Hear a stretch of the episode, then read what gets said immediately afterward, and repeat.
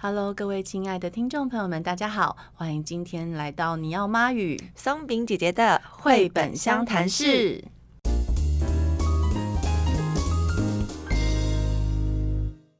那今天我们要介绍一本呢，是我们两个都非常喜欢，然后对我们人生都有很很多影响的一本图画书，叫做《一直一直往下挖》。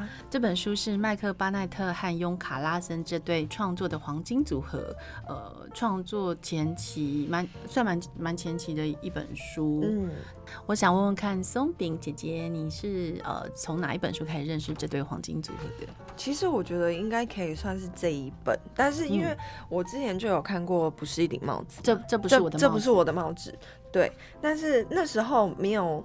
太就是印象深刻，可是我对就是一直一直往下挖，非常非常的喜欢。其实我觉得我很喜欢那种双人角色的绘本，嗯哼，对，就是我觉得两个拍档一起做一些事情都会有不同的火花，然后有一些想法。然后我觉得这本书让我非常喜欢的一个地方，就是因为它里面还有一个小配角是狗，对。但是我跟你讲，那只狗非常有戏，非常重要的一只狗。对，对 这本书这其实我觉得在我人生是。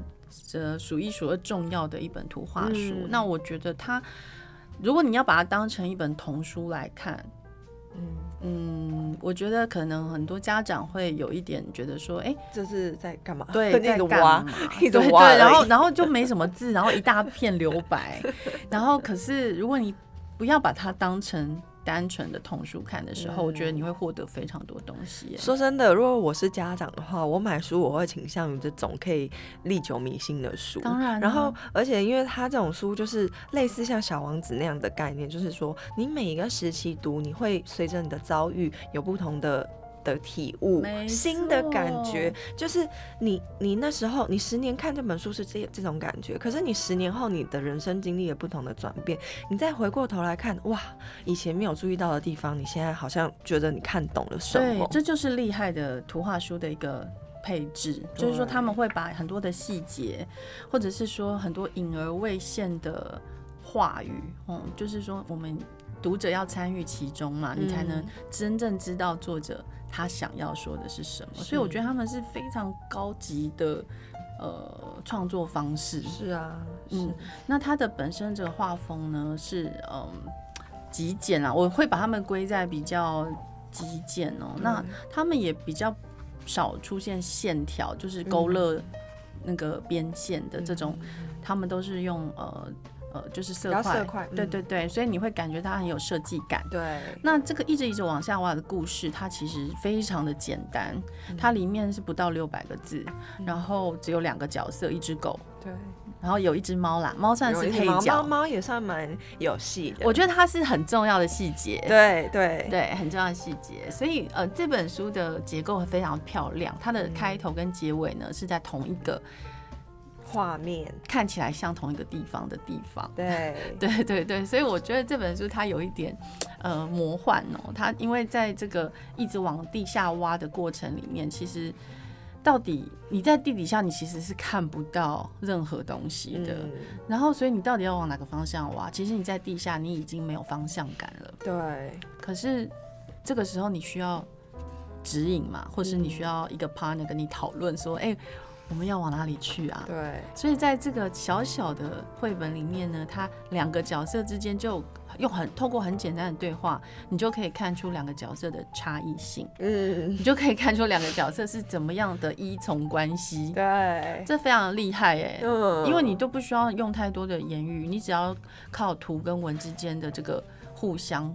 照应，然后你就可以发现，哦，原来大卫是这个个性，山姆是那个个性，对，不用写什么前情提要啊什么，对，你就是一目了然，你就是从里面就观察得出来，哦，这两个人是怎么样的一个状态，对，然后性格，对，那他们到底要挖什么呢？嗯，到底要挖什么呢？对，你觉得他们到底在挖什么？就是，我觉得他们其实就是很像我们。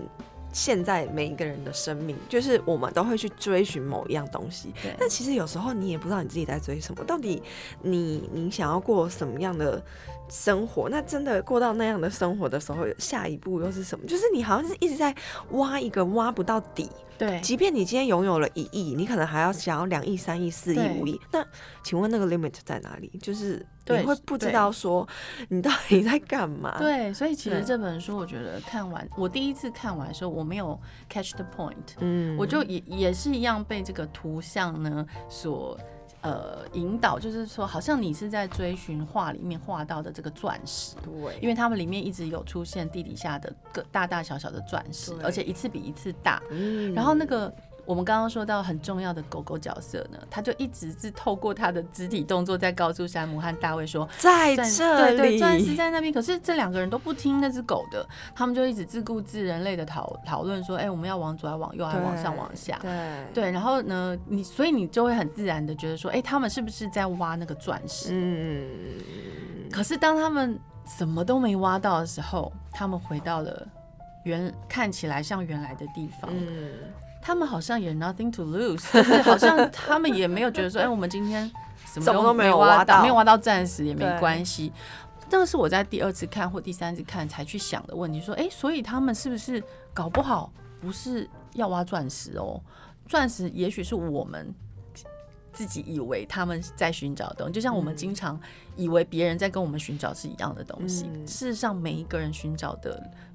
东西、生命的使命，以及呃，你要最终要去的地方，其实都是不一样的。嗯、每个人都有非常独特的一个路径。对。可是我们常常会以自己的想法去想，说，哎、欸，我也想要很多钱，所以啊，松饼一定也是想要很多钱吧？呃、对对对对对对。所以啊，你怎么会错过那个机会？那个那个机会可以让你赚很多钱呢？可是松饼的路径不是这样啊，也许是的。他要追寻的，他人生最重要的事情，并不是这个金钱或是这个钻石，而是其他的东西。对对，所以他们在找的到底是什么？我们没有人知道，所以这就是一个很开放性的，呃，跟作者跟你之间的一个。问答，对，没错。所以其实我觉得更妙的是，因为他们后来两个人挖到后来就叠在一个很软的泥土上面嘛，然后山姆就说就这样了，然后大卫也说就这样子了。我们遇到这些事好奇妙，这样子。对，所以我觉得说，就像我回到刚刚那个问题，我们如果以一个就是。一般一般这样子随意翻阅，你可能会觉得，嗯，是挖钻石的两个人，然后什么都没挖到的两个人。但是你到这一页的时候，你又会觉得说，或许他们根本就不知道里面有钻石，啊，所以他们也不觉得他们错过了什么。是，只是你这个局外人，你觉得他们没有挖到钻石，就像你刚刚的那个比喻一样，嗯，就是说他怎么不去这个工作？所以其实没有人可以去定义谁的人生。那或许。那个山姆跟大卫，他们两个进去里面吃巧克力牛奶跟动物饼干的时候，他们是满足的。所以其实这个旅程带给他们的得到，并不是那颗钻石是是最终必要的。的结果，对，而且我必须要爆雷耶！我想要爆雷，因为这本书已经出版很久了。就是他的他这个这本书的开头跟结尾看起来是同一个场景，但是实则不然，它其实并不是同一个场景。你从里面的苹果树，然后果树 果树是什么？从苹果树变成梨子树，你就可以知道哇，季节是不一样的。所以他们在刚刚这个往地下挖又。调调回现实的这个过程，其实它已经是不同的季节了。可是我后来又觉得说，我又认为说，是不是是不同的时空？嗯、因为我又看到上面的那一个，对，就是我又觉得是不是不同？而且因为猫咪的项圈也换了，是根本就不同只，然后花也改了，对，所以基本上它看起来是一样的。所以它这个图像，它会，它可以欺骗你的眼睛哦。因为你第一次看，大部分人很快翻过去的时候，只会觉得，哎，就这样，故事就没了，就回到原本的出发的地方嘛。可是你仔细看，它不是他们出发的地方了，所以他们其实实际上是经历了一个美妙的旅程。嗯，这是一个旅程，最重要的是过程，而不是这个收获。然后最好笑的是什么？你们知道吗？那个他们两个人什么都没有挖到，对不对？可是那只狗。嗯他得到了一根骨头，骨头 所以还是在路上还是有人有所获得的嘛。他要的很简单的东西，很容易就达成了，对不对？我觉得很有趣，很可爱，用这个很巧妙的方式去去呈现说，就是这一只狗，他很清楚他要的是什么，然后对，他也挖到了他想要的东西。没错，所以我觉得这本书它会带来非常多的讨论哦。无论是像我跟松饼，我们都是大人了，我们还是会很喜欢讨论这本书里面所要讲的意涵，因为确实就像他所说的，每一次你在人生不同的阶段回来看这本书的时候，你还是会觉得哇，那个冲击很大的，嗯，就是觉得哇，原来他要跟我讲的是这个。嗯，而不是我当时以为的那个，对，对，就人生的路，你必须要经过，你才知道说啊，我们回头看，嗯，原来这一课是要我们学这个啊，嗯，而不是，其实我觉得生命是这样，他都没有要我们学去学失去，对，他不是要让我们知道我们有很多的失去，是，对，而是要让我们看到我们其实实际上真的有很多的获得，对，这本书我觉得就是这样，他一直传达一个大卫跟山姆之间一个。好像傻傻的两个人，然后 然后他们很呃很乐观，一直我觉得很乐观，对，很乐观。他们对未知是很乐观的，一直觉得没关系啊，我们就往这挖，没关系啊，我们就换那挖，那我们就什么方法都挖挖看好了，看会挖到什么。然后图像上就会一直错过，所以其实你在跟小朋友互动的时候也会很好玩，对不对？因为小朋友们会很入戏嘛，因为那就是所所谓的上帝视角，等于说我们可以全盘的看到。呃，所有的布局就是山山姆跟大卫在哪里，然后钻石在哪里，狗狗在哪里。可是这个剧中的两个人他们不知道，所以变成我们都是上帝了，因为我们知道他们该怎么挖才会挖到所谓世间所谓有价值的东西。对对，可是呃，所以我很喜欢麦克巴奈特和雍卡拉森这对呃兄弟组合啦，他们是好朋友。那我觉得他们，因为他们自己。本身交情很好，所以我觉得他们在创作上默契也是非常好。嗯、所以图文之间呢、啊，他们总是会呃有一些幽默的地方。对，我真的很喜欢他们那种幽默的地方，很幽默。我觉得像这不是我的帽子，其实也是非常幽默。对，而且他们在构图上，然后这个翻页效果的这个动线上，也都是有非常精彩、简单但是精彩的这个。表现，嗯，对，他就是光是透过一只这个金鱼的眼、嗯、眼球的变化，它就可以让你感觉到那个氛围，感觉到那个紧张，嗯，很不容易。对啊，对啊，是非常厉害耶。对，所以我觉得他们是当代呢，也是非常非常值得收藏的两个作者的呃系列。我觉得他们有很多本都非常棒，嗯，对。但我觉得一直一直往下挖是很适合在各种困境里的大人读。嗯，对不对？哎、欸，其实我很想问你一个问题哦，啊、就是那个山姆跟大卫他们都累得睡着了，对。然后，然后后来好像是因为狗挖到了那个骨头，所以他们就一直往下掉下去了。对。那你觉得作者他用这种往下掉、往下掉这种感觉，他其实是想要传递什么样的讯息？因为其实他用蛮多页在强调往下掉这件事情，哎。对，往下掉。嗯、我自己是觉得，我自己倒没有特别觉得往下这件事情，因为你看他的画面哦，其实他并没有。地下的感觉，对，而且而是他把所很多个很多个角色，就是同样的人，但是他做了很多重复的一个并置，你感觉那个时时间时空它是同时的，就是说它是同时，这个时间就是回到一个时间的哲学的思考上面，说时间到底是线性的还是它是同时的？那这个是宇宙的观念，我们就我我也不是很了解，但是我很喜欢他的转折，就是说他怎么样。用这个往下掉，掉出了这个世界的边境，然后去做一个好像一个转场，一个过场，让我们知道说，哎，这一切是都不是真实发生在我们这个现实世界里面的情情况，它是一个呃，它是一个很魔幻的一个元素。我觉得那几个跨那几个跨页是重要的，就是说它让我们叠进了一个。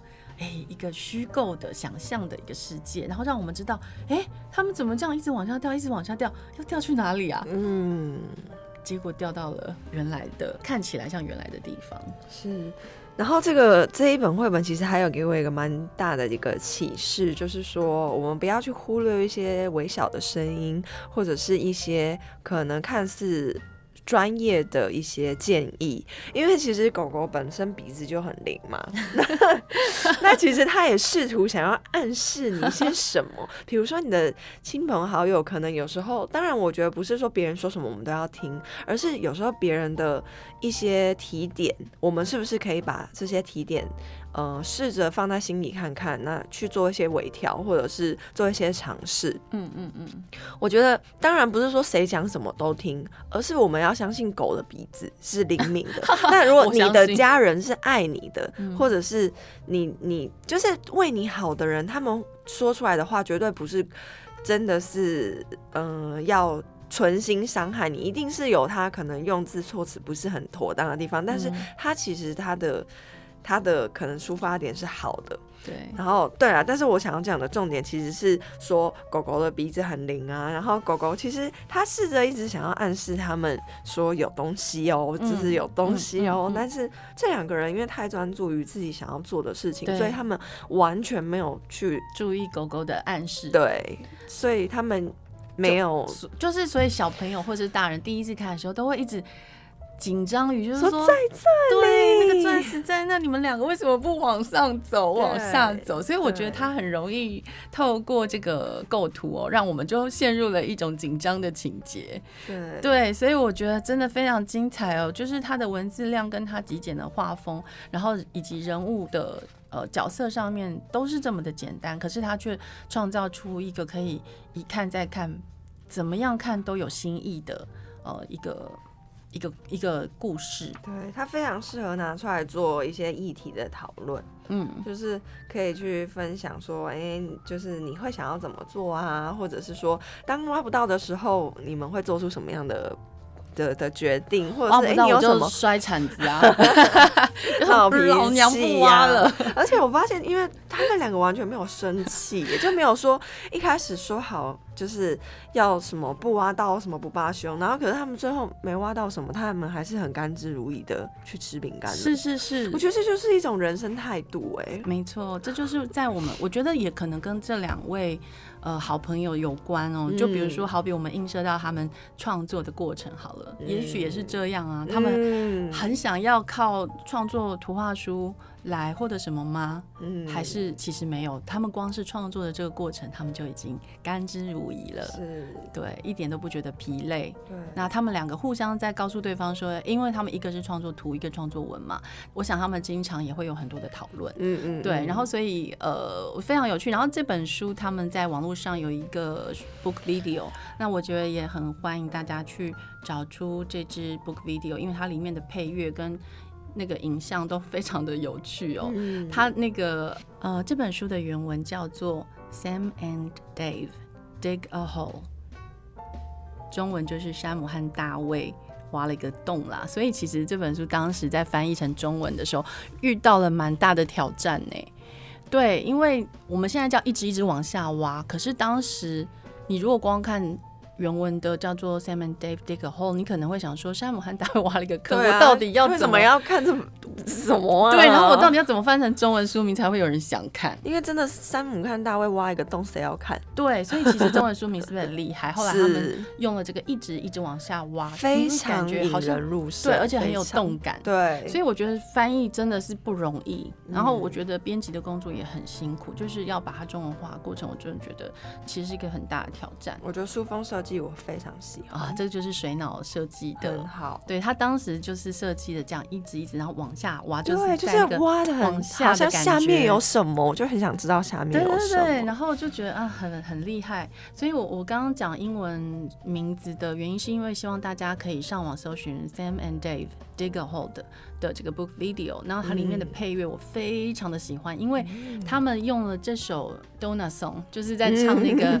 呃，Donna 里面不是有个洞吗？对对，然后他其实就是在回应到他们创作这本书的意思，嗯、所以你要全盘的，就是都听过一次、看过一次，你才会真正知道说其实作者他们真的想要传达的东西是什么？嗯，嗯，那我我自己非常喜欢，我在我人生很低潮的时候，我都会一直播那首歌来鼓舞我自己。嗯，对，很好听的歌，真的。这这一本绘本呢，其实就是告诉我们，旅程其实本身就是一个奖赏哦。Yes。那其实往往最让人回味的呢，不是挖到宝的那一刻，而是那一段旅程，那，那个惊险刺激。嗯，没错。然后充满冒险未知的。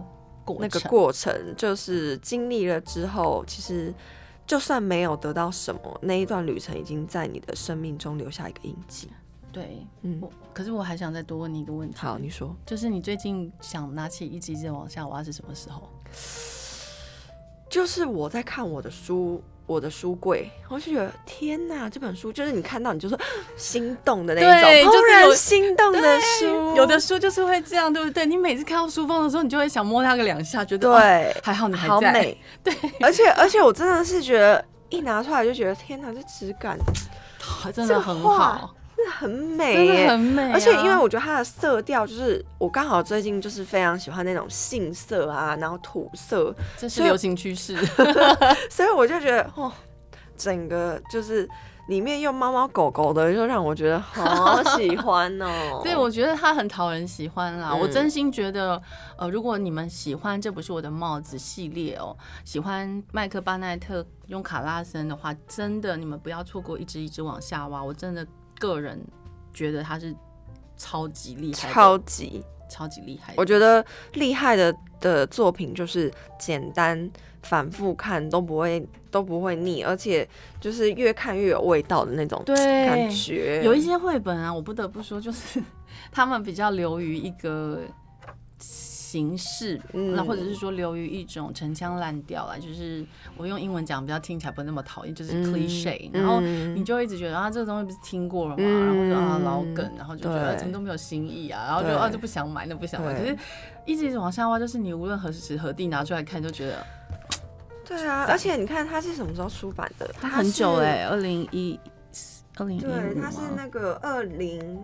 二零一四出版的，天哪，这那么久以前。可是到现在，我觉得这个会是经典，就是它会是那种可以一直一直传传下去，对，一直哎、欸，真的，这标题 一直下看，是书穷下的。然后，然后我另外要提到一个小彩蛋，是译者林良爷爷，那时候因为。